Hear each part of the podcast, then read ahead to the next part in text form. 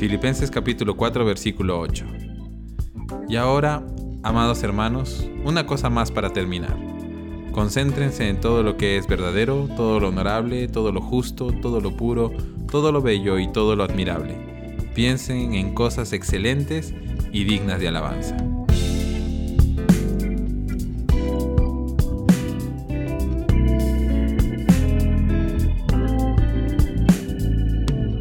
Alguna vez escuché a alguien decir que aquello en lo que pensamos se convierte en aquello que sentimos, y nuestros sentimientos son los que muchas veces nos impulsan a tomar decisiones, de tal manera que son nuestros pensamientos el origen de nuestras acciones. Aquello a lo que le invertimos tiempo en nuestra mente tiene una importancia tremenda y es precisamente por eso que debemos vigilar conscientemente y constantemente todos nuestros pensamientos, porque muchas veces, sin querer queriendo, comenzamos a divagar en nuestras mentes y a darle cabida a ideas que no son correctas, que muchas veces son pecaminosas y pensamos que no tiene nada de malo, ya que nadie sabe lo que pensamos. Sin embargo, si nos hemos propuesto vivir vidas íntegras, no podemos darnos el lujo de descuidar nuestra manera de pensar, porque serán nuestros pensamientos los que muchas veces determinen el rumbo de nuestra vida.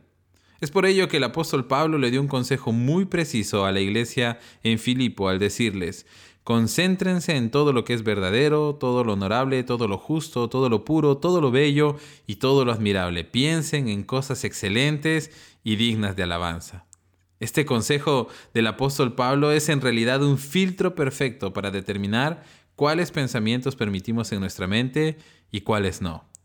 En otras palabras, Pablo nos recomienda que nuestros pensamientos deben ser de la calidad suficiente como para que Dios los considere honorables, puros, bellos y dignos de alabanza.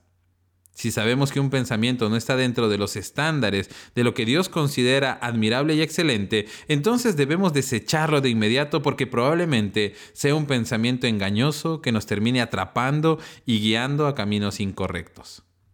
Los pensamientos son la base de la verdadera integridad, ya que ser íntegro no tiene que ver solamente con nuestras acciones, sino también con nuestras motivaciones.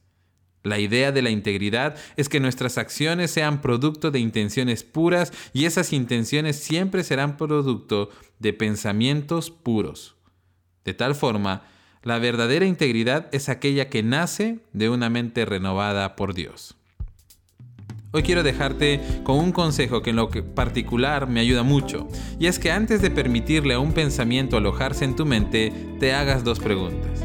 La primera, ¿qué pensaría Dios de ese pensamiento?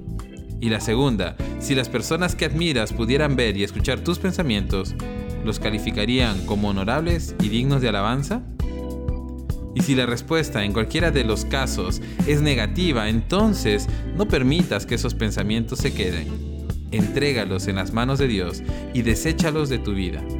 De esta forma comenzarás a experimentar la verdadera integridad, una integridad que nace en la pureza de una mente renovada y en pensamientos justos delante de Dios. Que Dios te bendiga.